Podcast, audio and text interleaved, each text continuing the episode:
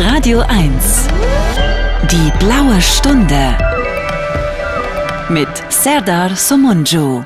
Ja, es gibt im Leben nichts, was ich lieber mag, als die blaue Stunde an einem grauen Tag. Da sind wir wieder am Sonntag, kurz nach 16 Uhr bei der blauen Stunde. Ich habe heute einen Gast, den ich nicht kenne und äh, eigentlich weiß ich noch nicht mal, was er genau macht. Und ich hoffe, das wird er mir jetzt erklären. Ich bin schon sehr gespannt. Hallo, Tom Müller. Hallo. Grüß dich. das ist ein bisschen wie bei Was bin ich? Ja. Ähm, früher hatte ich immer Gäste, die ich kannte und dann mal eine Zeit lang Gäste, über die ich mich informiert habe. Mittlerweile finde ich es ganz spannend, gar nichts zu wissen über meine Gäste. Warum bist du heute hier?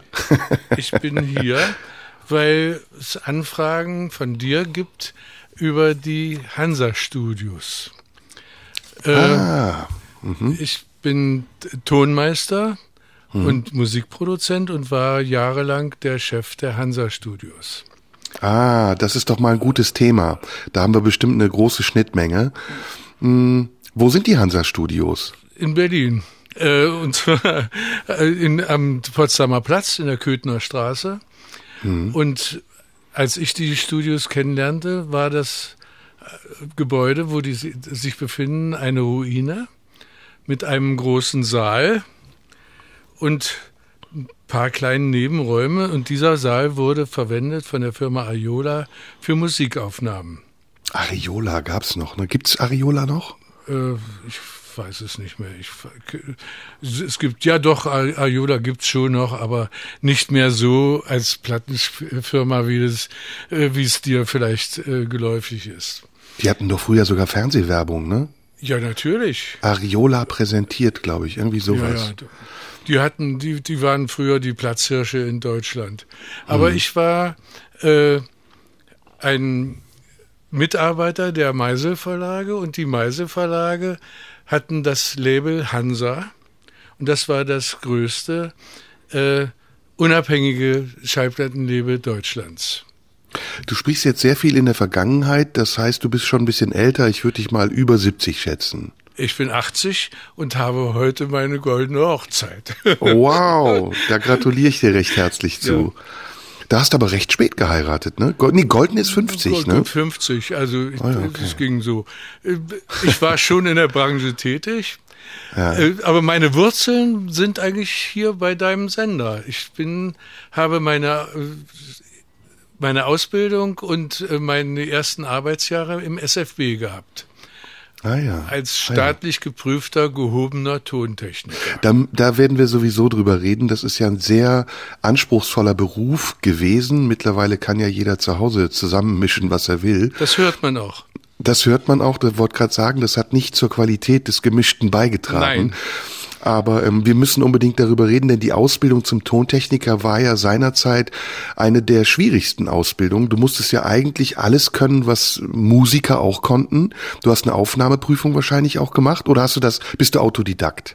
Äh, Nein, ich, ich habe dort, äh, ich, ich habe an einer Schule für Rundfunktechnik äh, studiert. Das war eine Ausbildungsstätte von der äh, ARD und dem ZDF. Dort wurden die Nachwuchstechniker und äh, Technikerinnen, die Cutterinnen, äh, wurden ausgebildet. Und mhm. schon während des Studios, Studiums habe ich äh, meine Kontakte hier zum Beispiel zum SFW gehabt.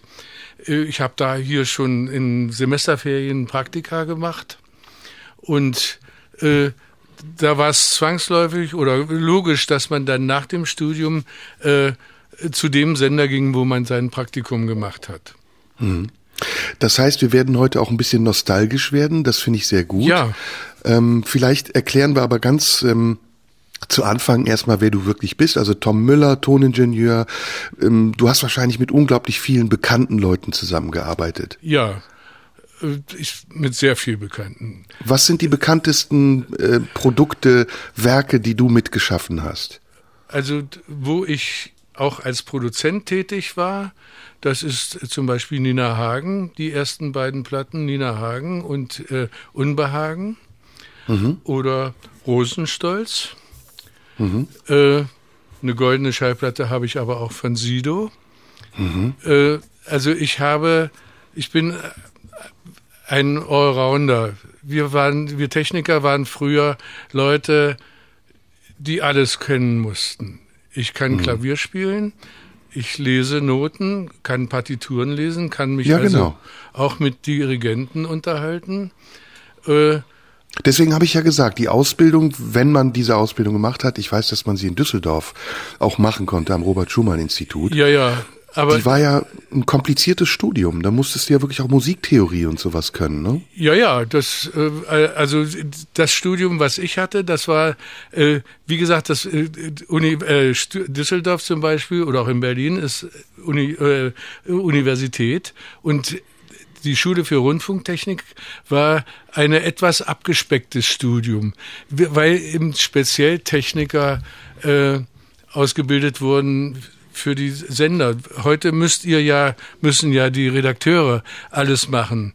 Aber f- als ich anfing, da waren wir viel mehr Leute. Da war, also wenn ein Reporter auf die Straße ging und irgendwo äh, aktuelle Interviews machte, da war immer noch ein Tontechniker dabei, der hatte dann also das Tonbandgerät und um, steuerte die Ausna Aufnahme aus. Dann war noch ein Fahrer des Autos, der war ab- aber auch Kabelträger, der musste also die Kabel schleppen, äh, die immer äh, in Unmassen da waren. Äh, so, so lief das früher. Und da, diese Leute wurden dann da von den äh, Sendern äh, speziell ausgebildet. Und ich bin einer davon. Hm, Einer der wenigen wahrscheinlich heute, ne? Ja, es war, also ich war glücklicherweise in einem Semester, wo viele sehr erfolgreich wurden, komischerweise. Wir waren, wir hatten eine Band, äh, aber eben jetzt nicht so, wie das heute ist, sondern wir hatten richtig, ich spielte zum Beispiel Hammond-Orgel, dann äh, hatten wir einen Trompeter dabei, dann hatten wir Gitarristen und Bassspieler. Äh, wir waren also eine gute Truppe und komischerweise sind wir alle irgendwas geworden. Unser Trompeter ist Chef der Bavaria Studios gewesen. Ich wurde Chef der Hansa Studios. Äh, einer unserer Gitarristen, der wurde Chef von Sonopress, also für Schallplattenherstellung und CD-Herstellung.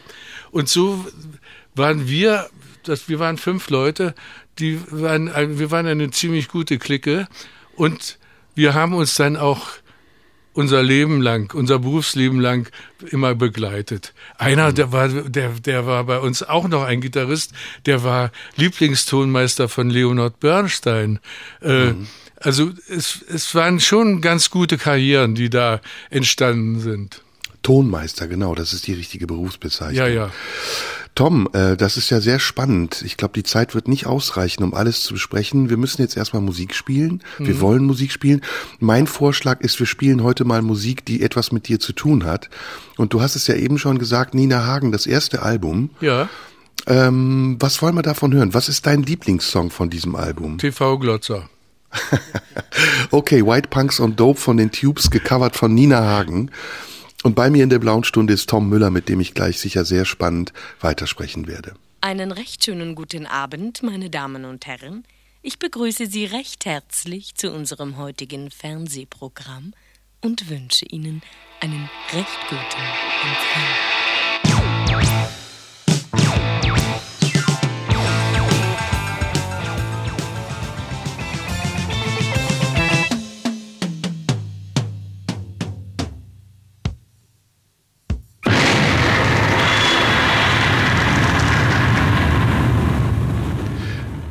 Heute in der blauen Stunde ist Tom Müller, den ich gerade kennenlerne, zu Gast. Tonmeister und Produzent und wahrscheinlich auch sonst irgendetwas, was ich noch nicht weiß. Bin sehr gespannt darauf. Ähm, Tom, du kommst aus Berlin, glaube ich, oder? Nee? Ich bin ein Bossi. Also ich, ich bin in Aschersleben äh, im Osten geboren. Wo die Renn, aber der Rennstrecke ist, ne? Nee, Oschersleben ist Das die ist. Oschersleben. Aschersleben Mhm. liegt in in der Nähe. Und äh, ich bin aber einer, der ich ich habe meine ich habe die Grundschule habe ich in der DDR gemacht. Da bin ich äh, ja, die Grundschule bin, bin ich bis 48, äh, von 48 an. Äh, Wann bist du geboren? 42? 1942. 42, also du bist noch im Krieg geboren. Ja. Mhm, Und okay. habe auch rudimentäre Erinnerungen daran, aber das ist was anderes. Äh, wir, ich bin dort zur Schule gegangen und mein Vater, der war Pfarrer, der ist im Krieg gefallen und meine Mutter war kirchlich äh, engagiert und dadurch war ich nicht systemkonform und konnte auf, nicht auf, in der DDR nicht auf eine höhere Schule gehen. Äh, mir wurde da angeboten, ich könnte Agronom, äh, äh, also Landwirt werden.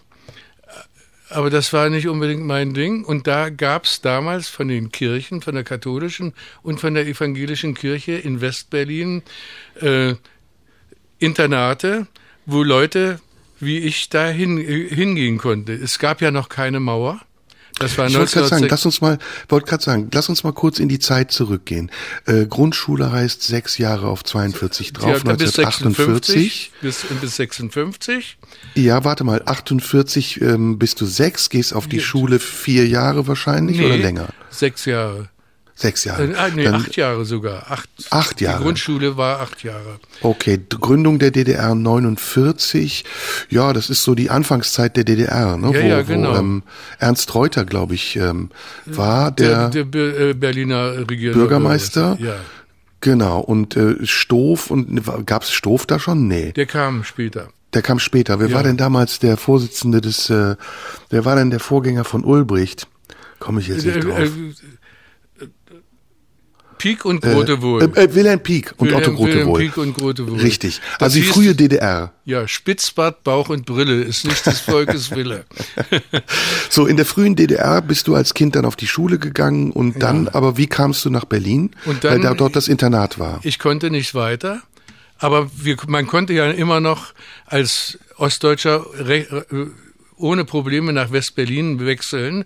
Und so äh, wurde da, wo war ich in Schlachtensee äh, in einem Internat und ging, äh, lebte dort mit 40 anderen Kindern, äh, Jungs und Mädels und äh, ging zum, ins, aufs Schiller-Gymnasium in Charlottenburg. Und Okay, also- in den Ferien bin ich dann immer wieder in die DDR gefahren. Überspringen wir mal so ein bisschen. Ich will, Ja, ja. ich mache das in der Sendung nie, dass ich die Biografien immer Punkt für Punkt Ja, ja. durchgehe, denn wir wollen ja über deinen Job sprechen. Ähm, in der Zeit, also Nachkriegs, äh, Nachkriegszeit, 50er, 60er, ähm, da gab's den SFB, der war ganz groß und Rias gab's ja auch noch, aber der war ein bisschen kleiner. Und ähm, wann hast du zum ersten Mal dann Kontakt gehabt zur, zur aktiven Musik? Also wann bist du selbst aktiv geworden? 1959. Da war ich da, meine Mutter, die ist, die lebte ja noch in der DDR mit meinem Bruder. Mein Vater war ja tot. Und äh, die ist dann aber, als mein Bruder in die gleiche Situation kam, weiter zur Schule zu gehen, ist sie in die Lüneburger Heide gewechselt und dann bin ich von Berlin in die Lüneburger Heide. Ach, du bist mitgegangen in die Lü Lüneburger ja, ja. Heide. Da, Mhm. Das äh, Internat war nicht gut. War nicht gut. Du hast selbst aber Musik gemacht auch. Ich, ich hatte, ein, wir hatten einen Heimleiter und der spielte Klavier.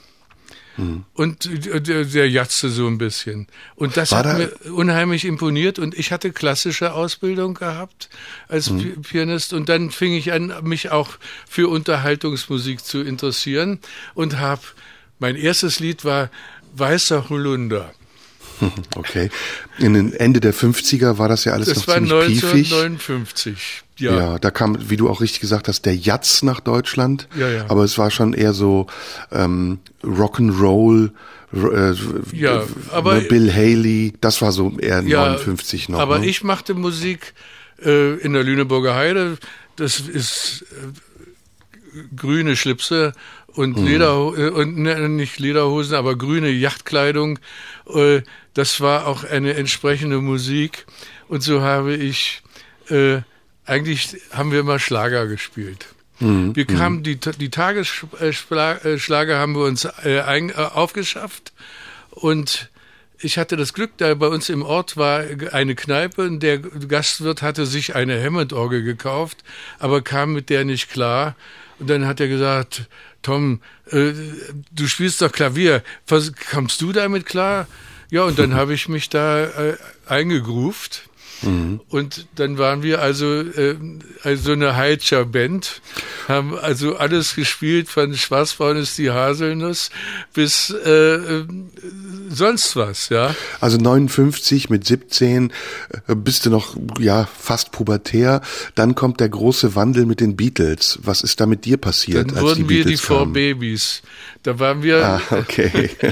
da wechselte ich auf Schlagzeug und äh, wir hatten dann äh, zwei äh, Gitarristen und einen äh, Mitschüler, der Bass spielte. Und äh, da räumten wir dann eben mit, äh, mit dieser Musik ab. Hm. Und bist du dann äh, selbst auch, äh, ab wann hat es angefangen, dein Beruf zu werden? Seit ab wann warst du Berufsmusiker? Äh, ich war mit, mit der Schule fertig. Ach so, da ging es schon los. Da hast und, du dein Geld mit Musik keine, verdient. keine Lust, zu studieren und äh, machte da dann noch eine, eine Ausbildung als Feinmechaniker. Und mhm. in meiner Lehrzeit habe ich am Wochenende sind wir dann immer losgezogen. Und als ich meine Lehre beendet hatte, das war dann äh, drei Jahre später, das war dann so 62, äh, da habe ich nicht einen Tag in diesem Beruf gearbeitet, sondern bin engagiert worden von einer Band, äh, die eben durch Deutschland reiste. Damals gab es diese, heute nennt man das Gala-Bands. Mhm. Äh, und da spielte ich erst, mein erster Job war in Würzburg in einem Striptease-Laden. Mhm. Und äh, dann äh, habe ich äh, noch, äh, dann habe ich ziemlich schnell in eine andere Band gewechselt. Das, da war eine ungarische Big Band das, äh, da waren 18 Leute und deren äh, Pianist kriegte Tuberkulose und musste weg und die brauchten dringend einen Pianisten und dann bin ich da eingestiegen. Wie viel hast du bekommen am Abend? Da gab's im Monatsgehälter, das waren 1400, 1600 Mark. Das wow. war unheimlich viel Geld. Das war unheimlich viel, da, 1400 Mark, hallo? Da, da, bin ich durchgedreht, du, da habe ich, da gab's damals die Nile-Test-Hemden für 5 Euro. Jedes Mal, wenn ein Hemd schlecht, äh, dreckig war, habe ich ein neues gekauft. Wahnsinn, da, da ging's dir ja mal richtig gut. Ja, ja. Jetzt hören wir wieder Musik. Wollen wir so in die Zeit zurückgehen? 50er, 60er? Ja, ne? Ja, gut. Ähm, was haben wir denn da? Weißer Holunder. Das ist eine gute Idee. Weißer Holunder. Das hören wir uns an.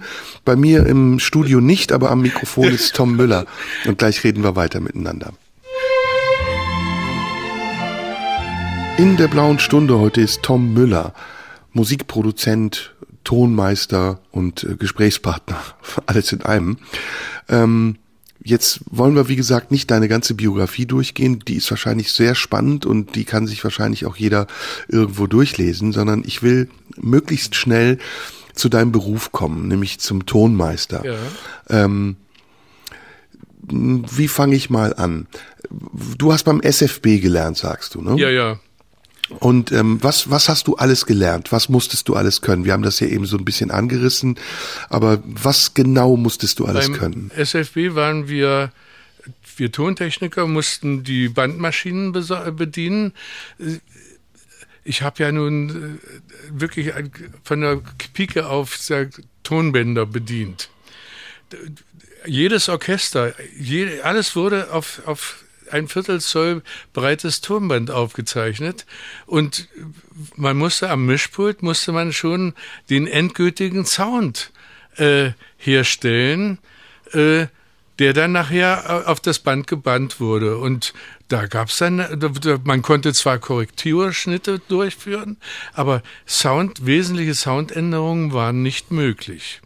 Mhm. Äh, und da war ich einer der Leute, die diese äh, äh, Tonbänder bedienten und die nachher, wenn die Aufnahme beendet waren, äh, die Aufnahmen zusammenschnitten. Die, die wurden ja. ja immer tekweise aufgenommen, wie man das heute auch, wie man das auch vom Film her kennt. Und diese Takes, die wurden dann zusammengeschnitten. Das war dann meine Arbeit. Du hast nicht nur geschnitten, sondern du hast ja auch gemischt. Das heißt, äh, damals waren Nein, das gemischt alles. wurde nicht. Das so, wurde okay. aufgenommen. Das mhm. war die Mischung. Es gab kein Mischpult, es nahm man nein, einfach nein, so es, auf. Nein, es war ein Mischpult. Da standen, wir hatten also für ein Klassikorchester hatten wir ungefähr acht bis zehn Mikrofone und äh, für die Big Band, für die äh, SFI Tanzorchester, für Paul Kuhn hatten wir auch sechs, acht Mikrofone. Also ihr habt die Mikrofone aufgestellt und Genau, und aufgenommen und, Kunst- direkt ins Band gejagt. Die Kunst war es, die Mikrofone so aufzustellen, dass du möglichst einen originalgetreuen, zusammenhängenden Sound äh, erzeugtest. Und da wurde die Einrichtung der Mikrofone war ein ziemlich aufwendiger äh, Vorgang, weil du musstest mal zehn Zentimeter höher oder zehn Zentimeter runter oder ein bisschen nach rechts, nach links. Das musste man alles einstellen. Und dann wurde am Mischpult wurden die einzelnen Lautstärkeverhältnisse der Instrumentengruppen, die man mit, mit den Mikrofonen aufzeichnete, wurde hergestellt. Und wenn das alle, für alle zufriedenstellend war, wurde es aufgenommen. Das Wie heißt, kamen, die, wie kamen die Signale der Mikrofone auf das Band? Gab es sowas wie ein Multicore-Kabel oder wo wurden Nein, die das war ein Signale gebündelt? Einzelkabel. Es, jedes Mikrofon hatte sein Kabel und dieses Kabel wurde am Mischpult angeschlossen. am Ende, am hinteren Teil des Mischpults waren also eine riesige Steckerleiste und da wurden alle Mikrofone draufgesteckt. Aber riesige Steckerleiste, das waren nur sechs, acht. Mehr Mikrofone konnten wir überhaupt nicht äh, verwenden.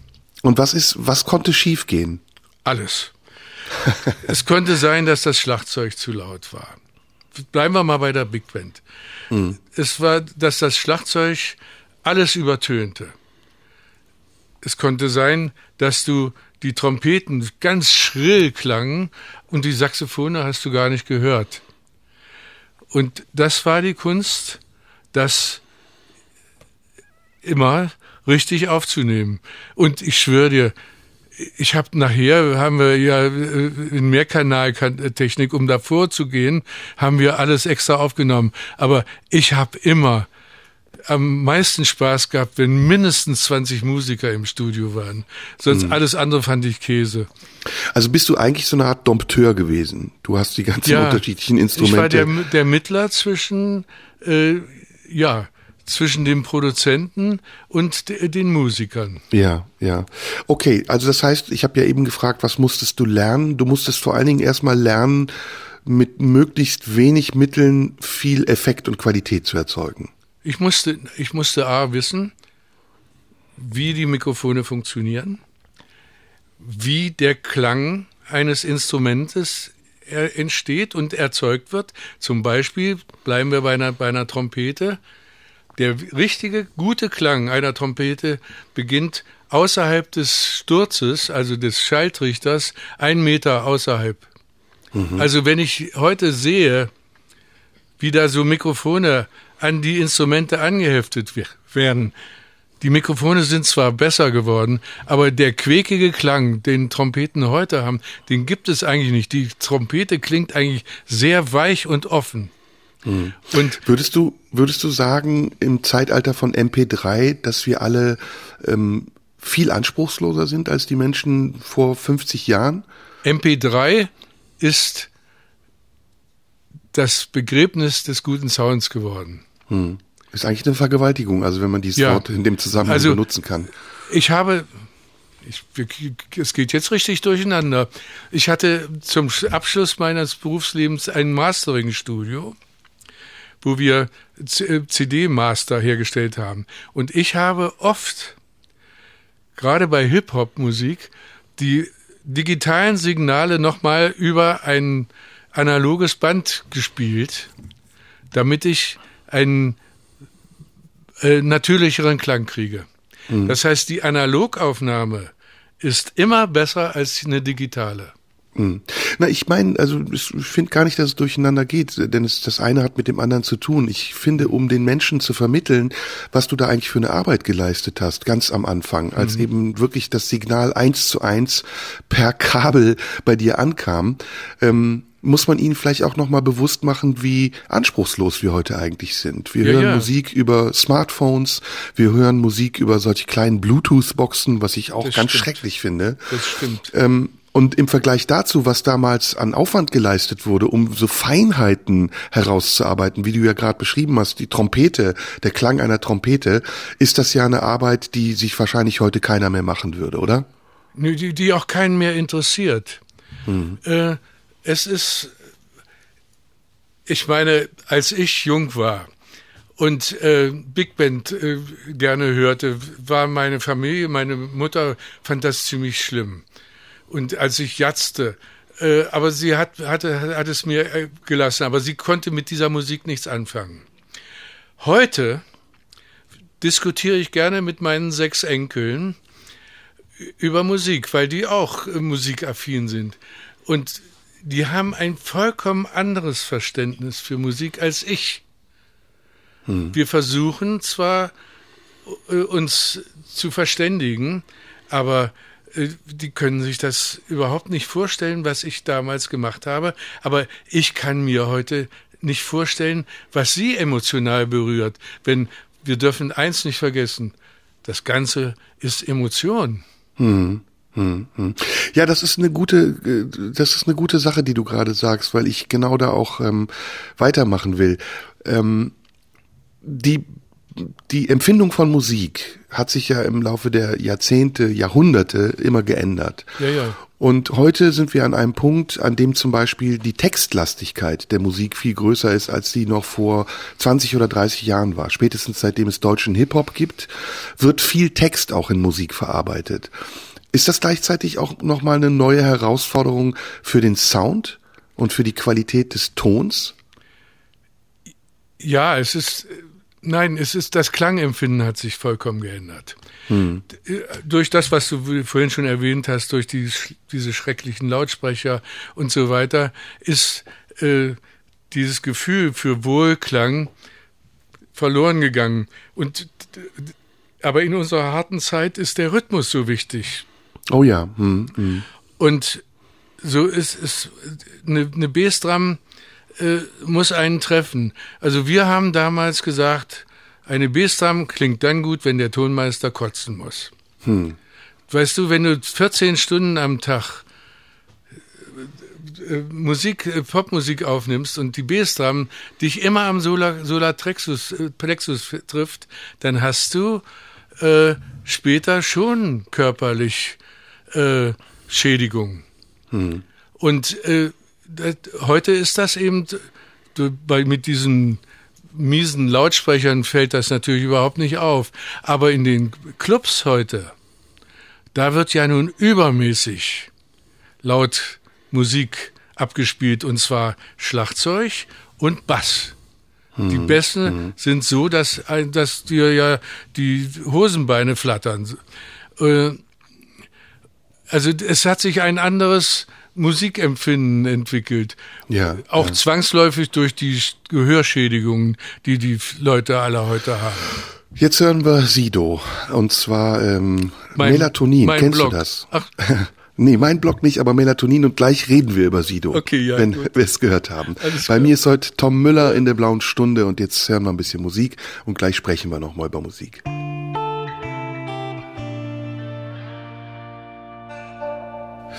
In der blauen Stunde heute ist Tom Müller bei mir zu Gast, Musikproduzent und Tonmeister. Tom, ähm, ich will noch mal auf die Künstler zu sprechen kommen. Gerade haben wir Sido gehört. Was hast du von Sido produziert? Ich habe nichts produziert. Ich bin, äh, ich hatte da, äh, als ich Sido kennenlernte, äh, bin ich, äh, hatte ich ein Mastering-Studio und die Firma Agro kam zu mir um ihre Aufnahmen zu mastern. Agro Berlin, das Label, Agro, ne? Ja, mhm. genau, das Label. Und die kamen also mit, mit Aufnahmen, da standen mir die Haare zu Berge. Und so habe ich dann angefangen, Seminare zu geben. Also wir haben das nicht Seminare genannt, sondern ich habe denen erstmal beigebracht, wie man richtig aufnimmt. Mhm. Äh, Jetzt muss man dazu erklären, ähm, den Zuhörern, die das vielleicht nicht wissen, ein Master-Ingenieur, wie man es so auf Neudeutsch sagt, ist jemand, der veredelt eigentlich eine schon vorhandene Aufnahme. Mhm. Ähm, ich habe jetzt gerade übrigens mein Album fertiggestellt und ich weiß, wie kompliziert das ist mit Mastern und wie wichtig das Mastern ist, weil es im Nachhinein eigentlich nochmal alles kaputt machen kann. Ja. Es kann es auch besser machen, aber in der Regel ist es erstmal sehr ungewohnt, weil man sich natürlich als Musiker im Studio auch an die ersten Aufnahmen gewöhnt hat und dann aus allen Wolken fällt, wenn der Master-Toningenieur das verändert. Aber ähnlich wie beim Film, wo ja auch der Cutter sehr wichtig ist, ist eben der Master Engineer eigentlich das wichtigste Glied in der Kette, weil er das am Ende macht, was rausgeht. Und das geht dann wirklich so raus, wie es gemastert wurde. Ja, ja. Ähm, ich, ist das Mastern, das habe ich mich immer gefragt, ähm, ist das eine Fähigkeit zur Oberflächlichkeit? Äh, Weißt du, warum Nein, ich das es frage? Ist, es ist, ja, ja, ich verstehe. Ich, ich äh, versuche das zu, gut auszudrücken. Also an sich finde ich, das Mastern hat nichts anderes, ist die Aufgabe des Masters ist nichts anderes als die Aufnahme äh, hörtauglich zu machen. Ja, absolut perfekt klingen zu lassen und äh, eventuelle Fehler noch auszugleichen. Hm. Aber das Mastern wird heute auch äh, überbewertet. Weil die Leute sich dann eben in, während der Aufnahme sagen sie, das habe ich zu oft gehört, sagen sie, ach, das machen wir dann beim Mastern. Hm. Die schieben hm. dann eine Entscheidung oder einen, einen Handgriff hinaus auf das, auf das Mastern. Und äh, aus Bequemlichkeit oder aus Dummheit oder Nichtwissen, ich weiß nicht. Auf jeden Fall ist es so, dass das Mastern eigentlich nichts anderes ist, als die, die, Aufnahme so aufzubereiten, dass sie dann auf CD gebrannt werden kann. Gibt es einen Maßstab für guten Klang? Was ist, was ist guter Klang? Guter Klang ist, wenn eine Aufnahme ausgeglichen ist. Also wollen wir mal so sagen, ich höre eine, eine Hip-Hop-Aufnahme und da ist eine Hi-Hat, die macht immer tss, tss, tss. Die zischt. Die zischt. Mhm. Jetzt willst du das Zischen wegnehmen. Das kann man natürlich mit Filtern. Heute macht aber, man das mit einem De-Esser wahrscheinlich, ne? Ja, Oder das macht man bei der Stimme. Gibt es verschiedene Dinge. Aber genau, beim Masteren veränderst du jetzt aber auch die Stimme. Mhm. Das heißt, wenn du jetzt das Z wegnimmst, dann hörst du keine S-Laute mehr, dann spricht der Sänger so. Dann lispelt er plötzlich. Ja. Weil das, das macht heißt, dann eine Komprimierung der, der ähm, Spuren nein, ist, weil oder? Das, nein, weil es im Frequenzband die gleichen Frequenzen sind. Mm, mm, du kannst mm. aber also, nicht die Frequenzen wegnehmen und gleichzeitig anheben. Das heißt, du gehst, wenn ich jetzt zu dir komme und will etwas mastern lasse, dann gehst du gar nicht mehr in die einzelnen Spuren rein, nee. sondern du arbeitest am Gesamtergebnis. Das also, war immer das, was ich wollte. Weil mm. ich habe immer gesagt, kommt mit einer fertigen Mischung. Gebt mhm. euch bei der Mischung so viel Mühe, dass, es, dass das Master nachher gut wird. Wenn einer ankam mit sechs Spuren, das mhm. habe ich abgelehnt. Ja, weil das nicht dein ich Job ist. Ich habe ich hab A gesagt und dann habe ich gesagt, das kannst du nicht bezahlen. Mhm. Ja, genau. Mhm. Du bist so eine Art Veredler eigentlich. Ja, ja. Hm, hm. Also das war, worüber du gefragt hast, den Wohlklang herzustellen. Und da musst du eben wirklich eben schon in der Aufnahme richtig arbeiten. Das war das nachher meine, meine äh, Arbeit bei Agro und auch bei einigen anderen, dass ich denen bei der Aufnahme gezeigt habe, worauf sie achten müssen. Mhm. Dass sie nicht die Hi-Hat so einfach so laut machen können und, und, und den Gesang aufnehmen, dass man da unterschiedlich äh, filtern muss. Wie subjektiv ist das? Also wenn ich das höre, höre ich es vielleicht sogar falsch in dem Moment, wenn ich sage, ich will die Hi-Hat ja, aber so haben. Das ist sehr subjektiv. Mhm. Und ich habe das Glück, äh, dass ich so ein absoluten Durchschnittsgeschmack habe. Und so konnte ich immer äh, die richtigen, äh, also, also den Klang erzeugen, der möglichst vielen Leuten gefiel. Das heißt, wenn ich das höre, jetzt auf den heutigen Endgeräten, nehmen Ja. wir mal wieder ein Smartphone, dann ist die beste Aufnahme die, bei der ich wirklich alles höre. Die Hi-Hat, die Stimme, Ja. den Bass, Wo es alle Frequenzen. klingt, ja. Wo es ausgeglichen klingt. Gibt's aber nicht mittlerweile auch einen Trend dazu, zum Beispiel im R&B oder im Hip-Hop, den wir gerade angesprochen haben, es bewusst unausgeglichen zu machen? Also zum Beispiel sehr viele Höhen und sehr viele Bässe und wenige Mitten zu haben. Ich sage dir eins, das ist das Nichtwissen der Leute. Hm. Das ist nicht Absicht.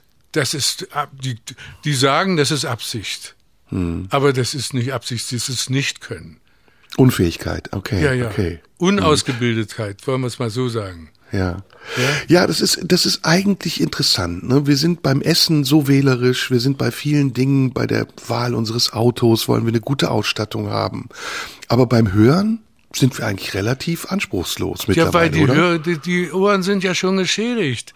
Wenn ein, ein dreijähriges Kind Kopfhörer aufkriegt, Hm. dann kann es mit 17 nicht mehr den Klang hören, der eigentlich in der Wirklichkeit existiert. Wie war das, als es noch keine elektronischen Instrumente gab? Wie muss das für Mozart gewesen sein oder für Komponisten, die mit Orchestern gearbeitet haben? War das, das einfach? Gleiche gemacht haben wie ich. Ich bin, wenn ich, ich habe ja vorher gesagt, ich wurde erst richtig munter, wenn mehr als 20 Musiker im Studio waren. Und ich bin oft, wenn die sich dann die Stücke geübt haben und so, bin ich oft ins Studio gegangen und habe mich hingesetzt und habe mir angehört, wie das Orchester im Raum klingt. Und dann bin ich in den Regieraum gegangen und habe versucht, das nachzubilden. Damals gab es ja auch noch Räume, ne? Also wie zum ja, Beispiel natürlich. jetzt. Die Hansa nicht Studio, genutzt The werden, Big Hall at the Wall, das war eben ein toller, absolut muffiger Raum. Aber da war ein Parkett, das war nicht abgezogen. Da konntest du ruhig meinen Joint äh, auf die Erde schme äh, sch- schmeißen und äh, äh, die Glut austreten. Ja, aber Oder Abbey Road oder sonst ja, ja, wo, ne? genau. Also das sind alles so gute Studios. Mhm. ähnliche Studios, die, äh, da, wo die Baumeister schon für eine gute Akustik gesorgt haben. Und äh, das wur- wurde dann von uns Tonmeistern übernommen.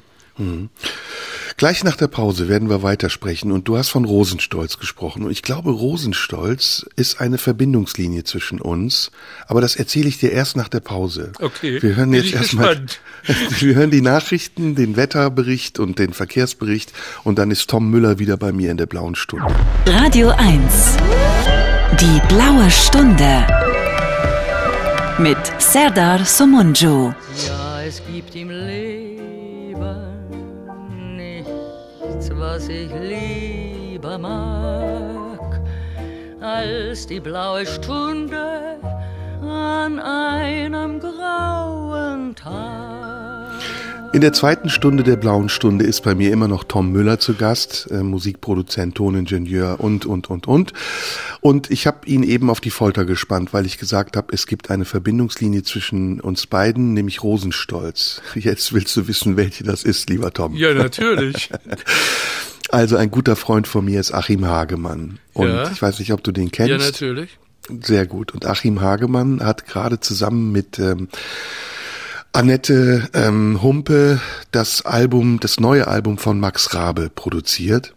Und ein Teil dieser Produktion, ich glaube drei oder vier Songs auf dem Album, sind auch von Rosenstolz produziert worden, die ja mittlerweile nicht mehr selbst äh, im Rampenlicht stehen, sondern die produzieren. Und da gibt's eben diese Verbindungslinie. Die ist jetzt nicht groß, aber ist mindestens eine kleine. Kennst du Annette? Annette Humpe. Ja, ja. Habt ihr miteinander schon mal zu tun gehabt? Wir haben zu tun gehabt, aber in den 70er Jahren, Ende der 70er, Anfang der 80er Jahre. Also in der Zwischen, dann danach nicht mehr. Also im wilden Berlin. Im wilden Berlin. Da warst du, um mal jetzt diese Pseudobiografie noch ein bisschen weiter abzuarbeiten, was wir nicht wollten, aber wir tun es trotzdem. Da warst du mittlerweile Mitte 30, Anfang 40, oder? Ja. In Berlin der 80, in Berlin der 80er Jahre, da ist ja viel passiert. Du hast eben Nina Hagen angesprochen. Das war die Zeit, ja, Das die war neue 77. deutsche. Das war 77. Du meinst das, wo sie auf dem Cover ist mit der Zigarette im Ja, Mundwinkel? ja. Das waren Ist die das von- ersten Alben. Ist das von Jim Rakete produziert? Nein, das ist von mir produziert worden. Ah. Von mir und der Band und Nina Hagen. Wir waren also ein Produktionsteam. Der späteren Band, die Jim, Spliff hieß, ne? Ja, ja. Jim hat aber den Kontakt hergestellt. Das lief so, der kam, ich hatte mit Jim viel zu tun, der war oft Foto, als Fotograf bei uns im Studio und wir verstanden uns gut und eines Tages kam er zu mir und sagte, Tom, du, ich habe da eine Sängerin aus dem Osten. Keiner will die haben, aber ich finde die gut. Willst du dir das mal anhören? Willst du die mal kennenlernen? habe ich gesagt, ja, aber wieso will keiner? Ach ja, also Udo Lindenberg und so, die finden die alle nicht so. und äh, habe gesagt, gut, dann treffen wir uns mal. Dann äh, sind wir mal äh, zu ihr nach Hause gegangen und das vergesse ich nie. Da saß sie dann in einer Küche geschminkt, wie man es schon kannte, in irgendeinem Spitzenkleidchen und strickte. Und äh, so haben wir uns kennengelernt. War die Band, die ja sp- später Spliff hieß, waren das Manne Preker, Reinhold Ja, genau. Heil, Herwig Mitterreger Ja, das war die, äh, diese Band. und Bernhard. Potschka war es Ja, ja, noch an der Gitarre. Wo hast du die gefunden? Wo hast du die ausfindig gemacht? Die hatten waren die sich schon, schon, vorher eine gefunden. Band? Ich bin äh, später, äh, ich bin eingestiegen, als die schon zusammen waren. Also als, als sie sich alle kennengelernt haben. Und dann ging es darum, äh, eine Platte zu produzieren. Und da kam ich jetzt als Fachmann für Aufnahmen dazu. Und das ist ja, wurde ganz anders pro- produziert damals wie heute. Wir haben wochenlang im Übungsraum gesessen und die Titel zusammengearbeitet. Die Ihr habt so- die auch live eingespielt, oder? Später ja, aber erstmal haben wir diese Sachen entwickelt, die Songs. Und dann, als das Programm stand, also als wir 10, 12 T- Titel hatten, sind wir ins Hansa-Studio gegangen und dann hat sich die, haben wir die Band im großen Saal in unserem, in der Big Hall aufgebaut und eine Kabine gebaut für Nina Hagen. Die stand in einer Kabine, wo sie also von den anderen etwas akustisch getrennt war. Und dann wurde das zusammen eingespielt. Das heißt, Ich musste, ja, sie hat gesungen, während die Band gespielt hat. Ja. Ich muss dir gestehen, äh, das ist eine meiner absoluten Lieblingsplatten. Und das sage ich jetzt nicht aus Schleimerei. Es war, glaube ich, die zweite oder dritte Schallplatte, die ich damals bekommen habe von meinen älteren Brüdern. Die erste war Backman Turner Overdrive, irgendein Mhm. Ja, Scheiß. logisch. Die zweite war The Doors, äh, ähm, Ja, LA auch. Woman und die und ja, was meinst du mit auch? Na, logisch. Na, und die dritte war dann schon Nina Hagen Band und ich habe die rauf und runter gehört. Mir ist heiß, ich bin heiß. Ach, warum sind denn nicht alle so heiß? Ähm, äh, tolle Songs, äh, Songs sagt man eigentlich nicht. Es war sehr punkig zur damaligen Zeit. Es war total rotzig und es hatte diesen Berlin-Style, auf den ich eben noch zu sprechen kommen wollte. Ähm, wie war das in Berlin zu der Zeit? Bowie war, glaube ich, auch damals nee, da. der war noch nicht da. der war noch nicht da, der Die kam sind später. alle nach Niederhagen gekommen. Also mit Niederhagen ist, ist ein Epochenwandel gewesen. Die Ärzte gab's aber schon fast, oder? Nein, gab's auch noch nicht. Noch nicht, okay. Und Nina Wann- Hagen, pass auf. Nina Hagen hat der Welt gezeigt, dass wir in Deutschland Rock, Rock'n'Roll können. Das gab's Ja, das vorher nicht. Vorher wurde Deutschland immer mit Polka und äh, Jüdel, Jüdelü äh, ver, äh, äh, ver, äh, identifiziert. Identifiziert, ja. Und äh, mit Nina Hagen haben die plötzlich gemerkt, ey, die können das ja auch und geil. 77 war das. Was gab's denn 77 noch? Tonsteine Scherben? Nee, das kam Doch, später. Tonsteine. Äh, die, Band waren, waren, waren die Tonsteine Scherben vorher? Jürgen Oder- König wird jetzt laut schreiend. Can war ja damals ganz groß. Ja, ja, ne? genau. Mit Holger Tschukai ja, und aber äh, alle waren, die hatten nicht äh, eben den, äh, diese Verrücktheit von Nina. ja, das war Krautrock, ne? Das Ja, war so ja, der Anfang. genau. Da hat man den Deutschen noch das Kraut drangehangen, Ja, ja, da- weil der Rock nicht reichte. das mit Nina Hagen war plötzlich, äh, äh, wurde die Welt offen. Ja. Ich, ich hab, wir haben das gar nicht mitgekriegt. Du, wir haben die Platte produziert, die war in 14 Tagen fertig. Und war die nicht ein Riesenerfolg? Na, pass auf. Wir haben, ich habe gedacht, die wird 40.000 verkaufen. Hm. Und irgendwann fingen die Leute an, mir zu gratulieren. Und da merkte ich erst, dass wir in den Charts waren. Hm. Und dann kam eben dann auch das Ausland. Hm. Und das war also herrlich. Und die zweite Unbehagen, die nicht so erfolgreich war, aber auch immer noch sehr erfolgreich. Äh, und dann kam doch irgendwann die englische und das war, glaube ich, ein Flop, oder? Das hat nicht ganz funktioniert. Da wurde, erstmal wurde alles auseinandergebrochen. Das fing hm. damit an, dass irgendjemand Nina Hagen einredete, sie wäre der Star und die Band wären eben einfach Musiker. Und das hm. war eben nicht, das war eine Einheit. Na, die Band war ja der Star auch in der Band, oder? Ja, aber, aber, aber damals wurde, gab es irgendwelche Einflüsterer, die Niederhagen unerträglich machten. Hm. Und es gab dann totalen Streit. Und das zweite Album, wir hatten also Verträge über zwei Alben, also musste ein zweites Album äh, gemacht werden. Und dann ist das so gelaufen, da war ich mit der Band, haben wir die Playbacks aufgenommen. Dann ist die Band weggegangen, dann kam Nina Hagen und hat gesungen. Mhm. Das heißt, der Einzige, der zwischen, zwischen den Musikern war, war ich. Mhm. Das war eine heftige Zeit. Mhm. Jetzt wollen wir mal der Band huldigen, nämlich Spliff. Ja. Und ähm, von Spliff, welches Album von Spliff ist dein Lieblingsalbum? Ach, eigentlich keins. Also ich finde das Schwarz auf Weiß ich, eigentlich ich am besten. Sie, ich, ich fand äh, Carbonara äh, ein Ohrwurm, aber ansonsten ja. war das war das nicht mein Ding. Das liegt aber ja. daran, dass ich eben, eben auch Nina Hagen verseucht war. Es ist es ist so tragisch, dass, mhm. dass äh, die Band und die Künstlerin nach so kurzer Zeit getrennt wurden. Ja. Denn das wäre, das hätte ein absoluter Bringer sein können. Wir hören mal Radio von Spliff und dann reden wir weiter. Tom Müller ist bei mir heute zu Gast in der Blauen Stunde.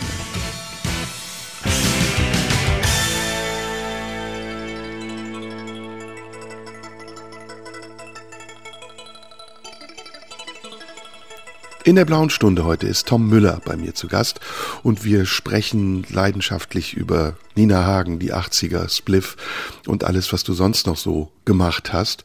Ähm, lass uns mal von Nina Hagen jetzt ein bisschen weg, da haben wir uns ja genug mit aufgehalten.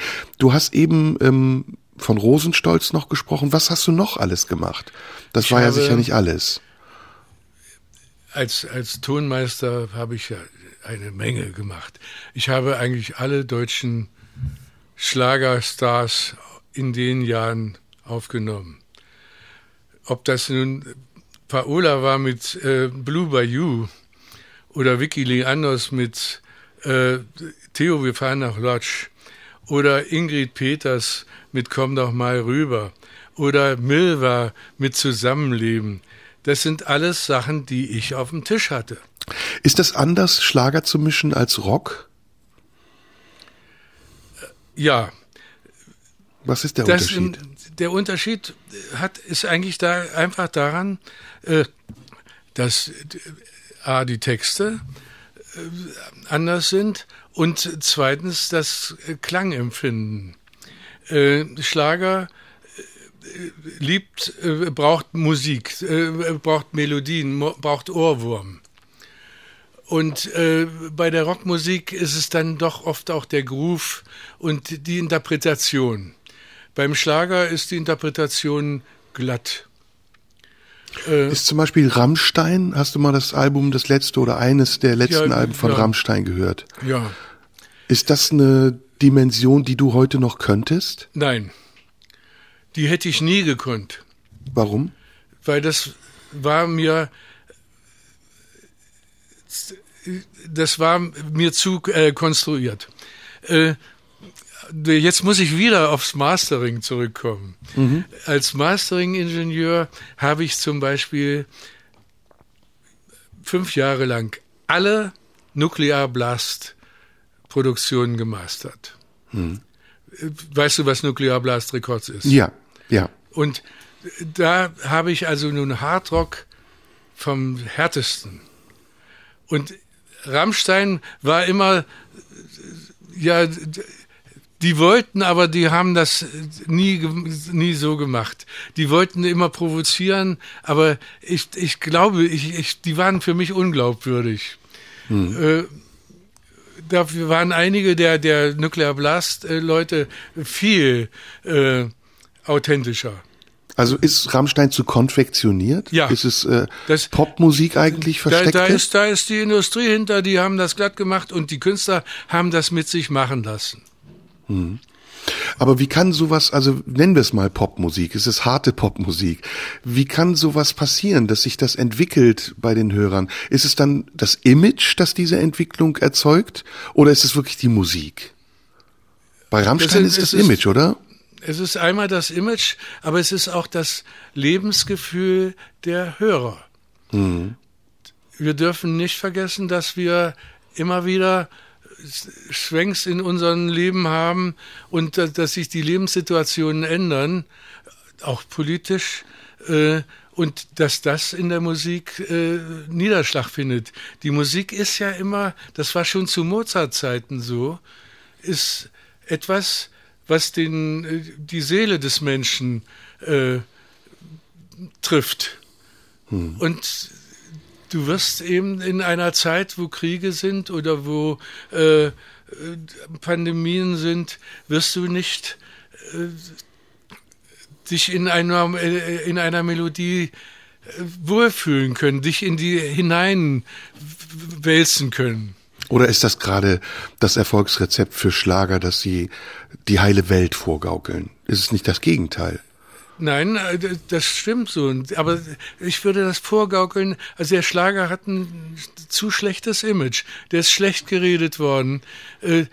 Äh, der Schlager ist unheimlich wichtig für das Lebensgefühl. Das sehe ich, wenn Kaiser Mania 20.000 Menschen in äh, Dresden sind und Roland Kaiser hören und jeden Song mitsingen können. Das sind alles die Songs aus den 70er Jahren. Aber was macht dann die Faszination des Schlagers aus, wenn es nicht die heile Welt ist? Sie gibt denen ein gutes Gefühl. Sie gibt den Leuten, sie singen alle zusammen. Das Manchmal möchte ich auch. mit dir. Singen sie alle zusammen. Ja, Und das tun sie bei Rammstein doch auch. Du hast, du hast mich gefragt, ich habe Nein gesagt. Ist ja. genauso eingängig. Außerdem ja. schreibt doch auch Till Lindemann für Roland Kaiser Texte. Ja, das ist ja, da, da trifft sich das ja dann wieder. Mhm. Nicht? Äh, aber ich mag eben Rammstein nicht, weil, weil sie mir zu äh, äh, konstruiert wirken. Oder, oder kann man sagen, es ist eigentlich egal, welche Musikrichtung es ist, Hauptsache sie erzeugt ein gutes Gefühl. Das war, das, so habe ich gelebt.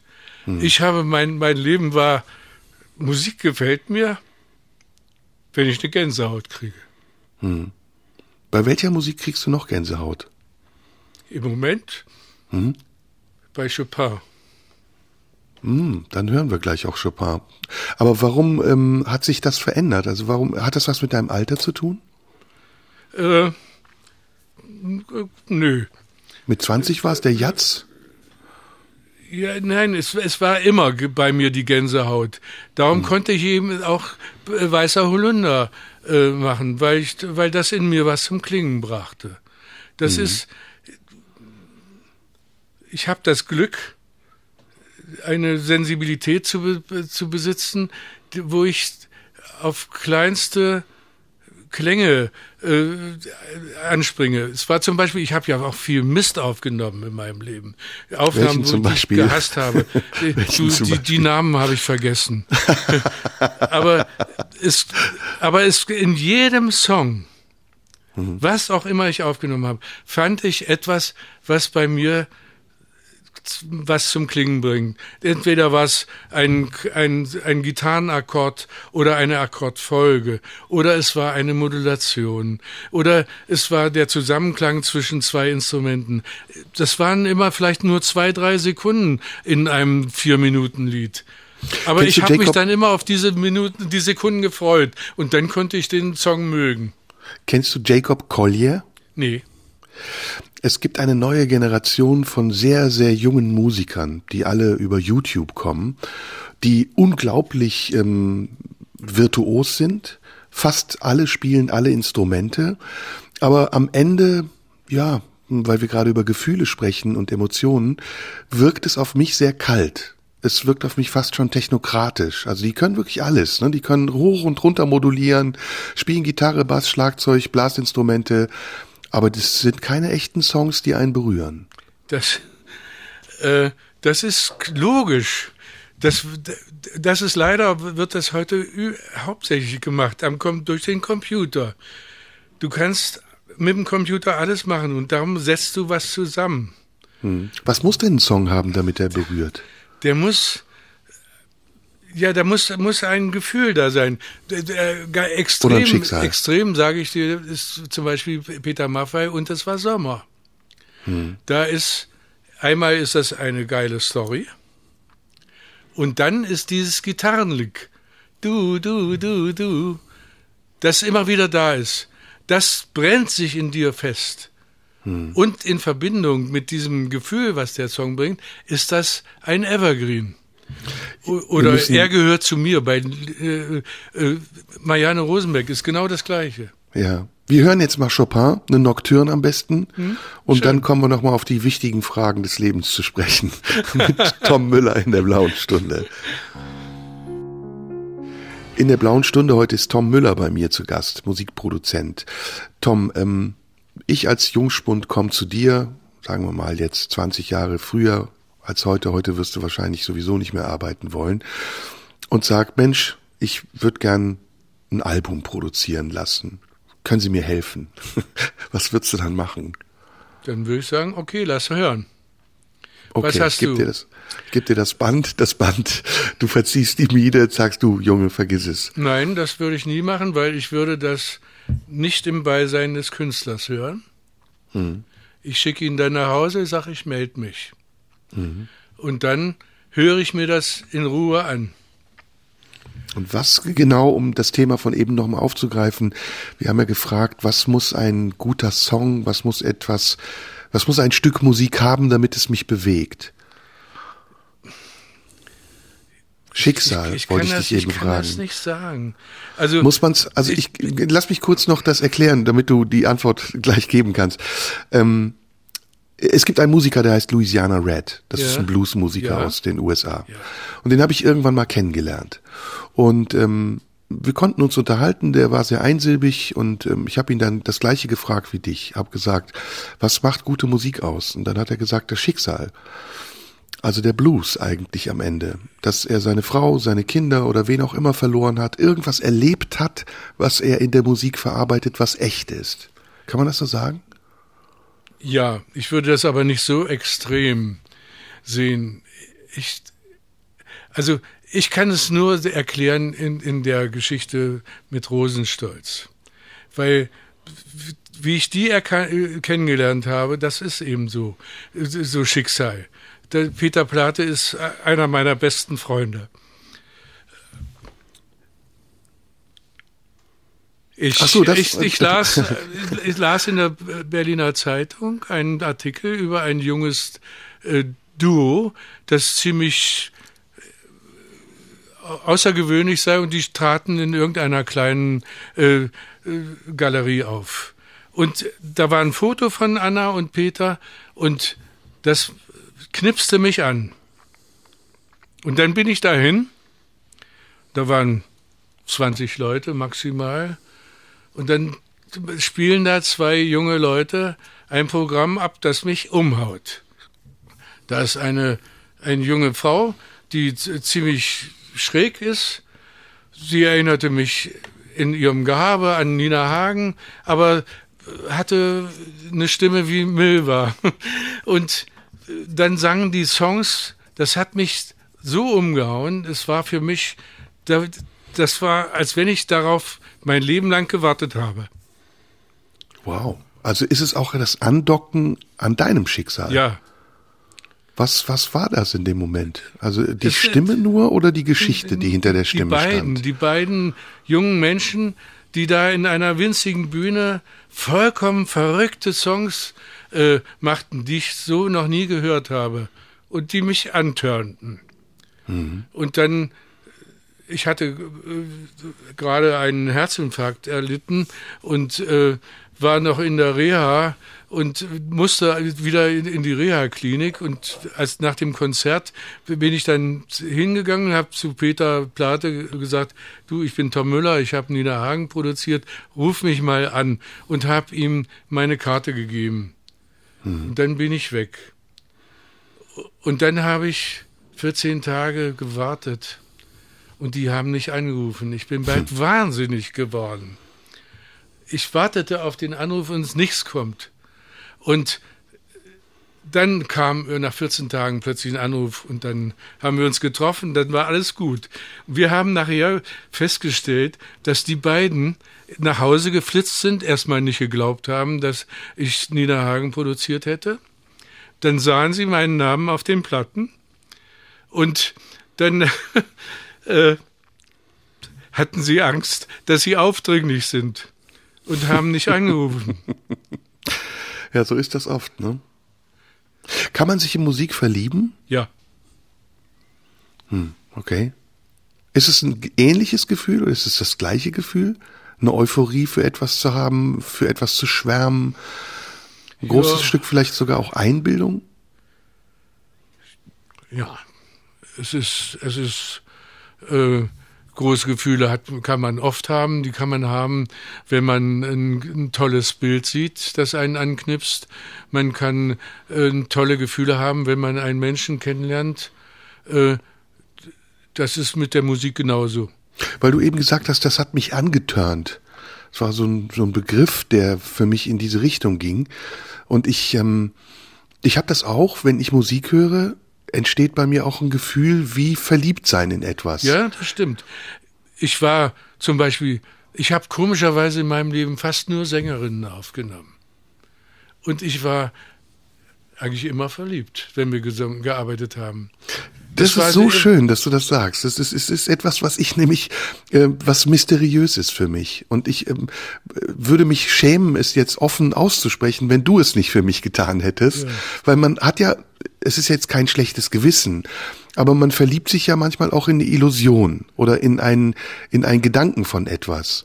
Und ich hatte neulich bei mir zu Gast Madeleine Juno. Ich weiß nicht, kennst du die? Ja, den haben die ich ganz bezaubernd finde. Und ich habe ihr ganz zu Anfang unseres Gesprächs gesagt, ich habe mich in dich verliebt. Also ich habe mich durch das, was ich gehört habe von dir, in etwas verliebt. Nicht in sie als Person, das wäre ja, ja. schrecklich. Aber du, du, weißt genau, was ich meine, ne? Ja, absolut, absolut. Und das war mhm. bei uns, das war ist auch immer platonisch gewesen und so. Äh, aber es war äh, wichtig, eine gewisse Spannung beim, wenn ich, wenn wir gesungen haben, wenn, wenn ich die Sänger aufgenommen habe, oft, oft waren ja dann alle weg. Da habe ich eigentlich alle rausgeschickt. Da hm. haben nur die Sängerin und ich gearbeitet. Und Weil das, es ja auch sehr intim ist. Ja, einfach, ja, ne? genau. Ne? Und, hm. und das muss auch intim bleiben. Und hm. Das ist das, das Tolle. Das können heute diese Leute, diese LB, äh, die Frauen, die sich immer belästigt fühlen, können das überhaupt nicht verstehen. Äh, mhm. Was das heißt. Weil sie es in die, in die Richtung äh, von etwas Anrüchigem drängen. Ja, dabei ist es eigentlich eher. Genau. Ja, es ist eher eine, es ist eher eine missverstandene Leidenschaft, würde ich sagen. Ja, also es Wenn es platonisch es war, ist, also war, wir, wir reden jetzt wirklich. Immer, es war immer bei allen Hits, auch, also wenn ich an Paola und Blue Bayou denke, jedes Mal, wenn ich das jetzt im Fernsehen sehe, dieses alte Video, bin ich dann immer wieder verliebt äh, in, in die Art, wie sie das singt. Ja, oder in, ja, ja ich, ich muss dir noch einen Namen nennen. Lizzie McAlpine ist zum Beispiel auch eine ganz junge Künstlerin die gerade ein tolles Album raus hat. Und ich frage mich das auch. Also was, welches Element ist das, was einen anzieht? Es ist, wie du richtig sagst, was Platonisches. Es hat etwas mit Sehnsucht zu tun. Es hat etwas mit dem Ausdruck und der, ähm, der Zartheit auch des Ausdrucks manchmal zu tun. Genau. Und der Ebene der Schwingung, die es hervorruft. Also irgendwie erkennt man sich darin wieder, obwohl es ja ganz paradox ist. Ich bin ja kein junges kleines Mädchen, sondern ich bin erwachsener alter Mann. Mhm. Aber die Emotionen, die wir haben, die können sich sehr ähnlich sein. Ja, ja. Das, mhm. äh, da gehen wir absolut konform. Und äh, das ist das Tolle an diesem Beruf. Mhm. Wir müssen wieder Musik hören. Wir wollen Musik hören, besser gesagt. Und Dann, jetzt spiele ich dir was von Lissy McAlpine vor. Ja, okay. Den letzten Song schlägst du vor, okay? Du hast gerade einen auf der Zunge liegen. Nee. Hören wir mal ähm, Erase Me von Lissy McAlpine und da ist der besagte Jacob Collier auch dabei. Der hat die Nummer nämlich produziert und gleich sprechen wir beide weiter.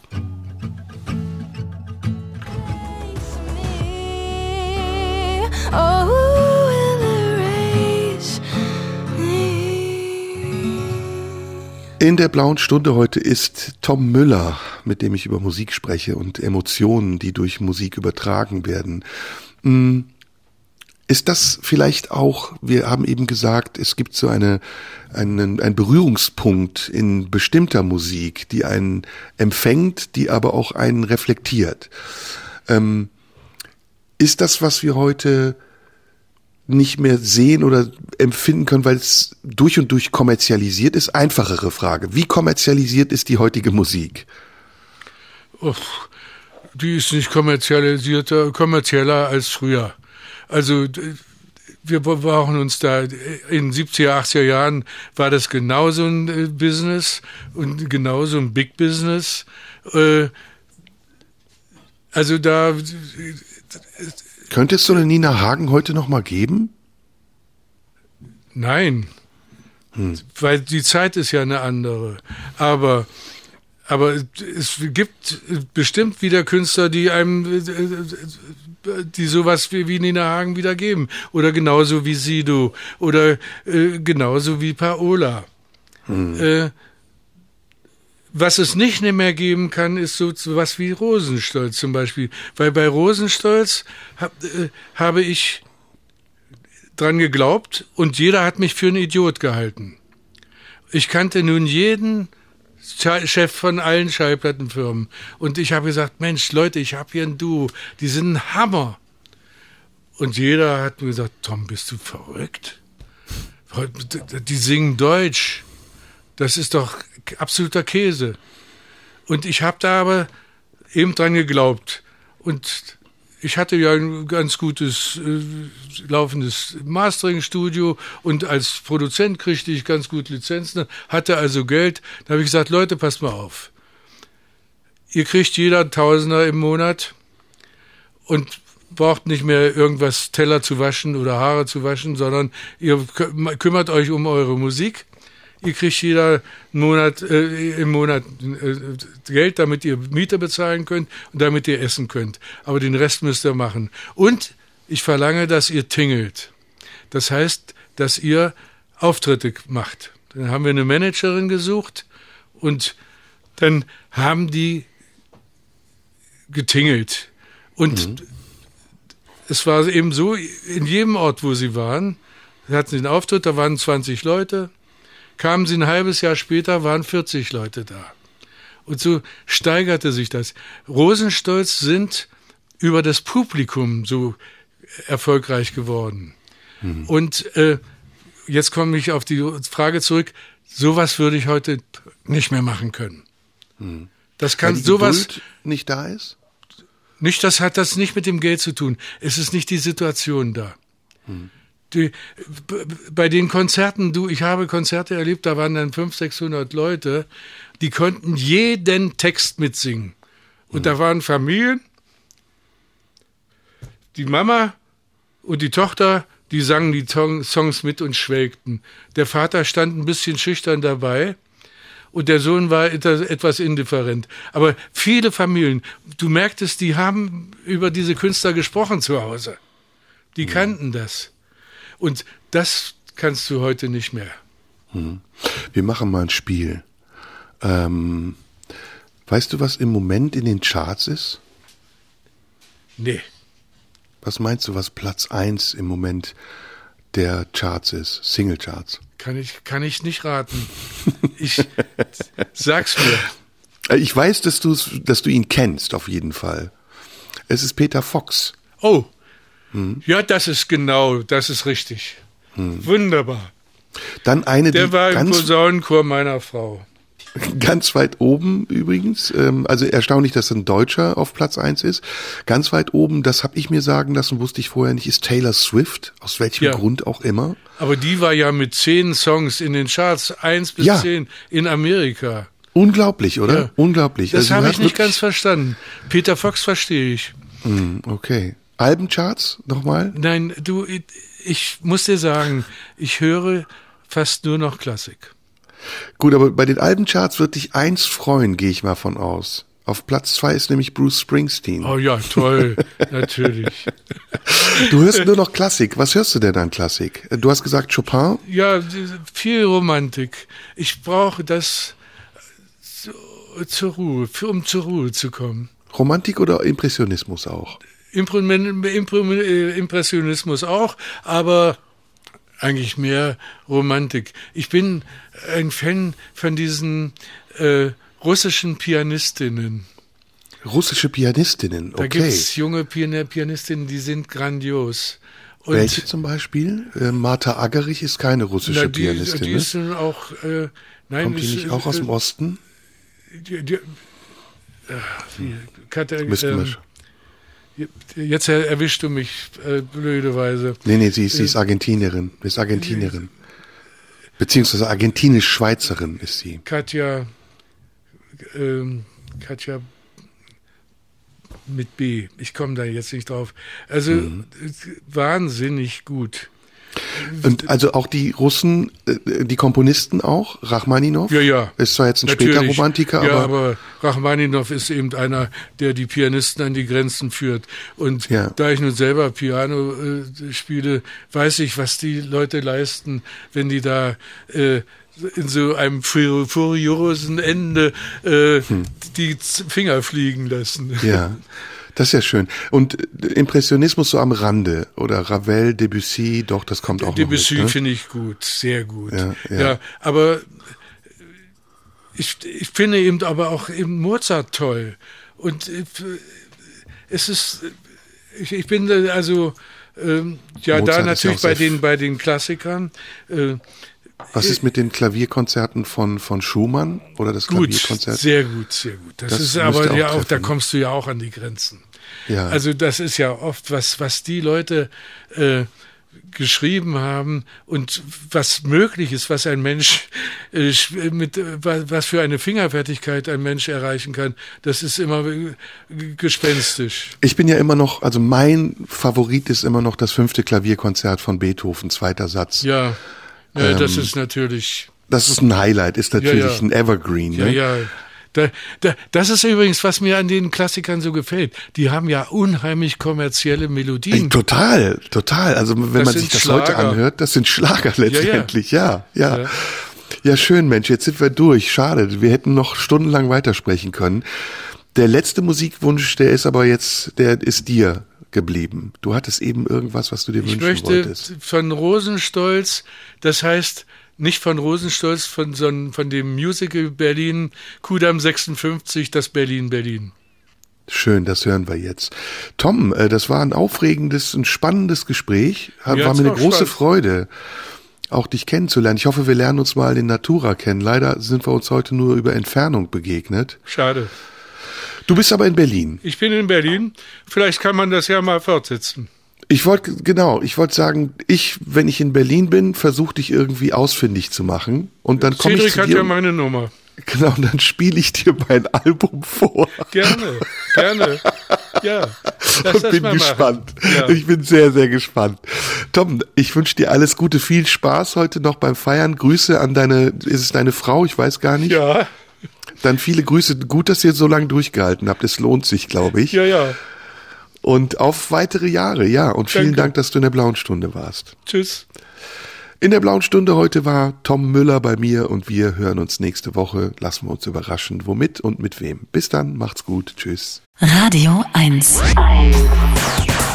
Nur für Erwachsene.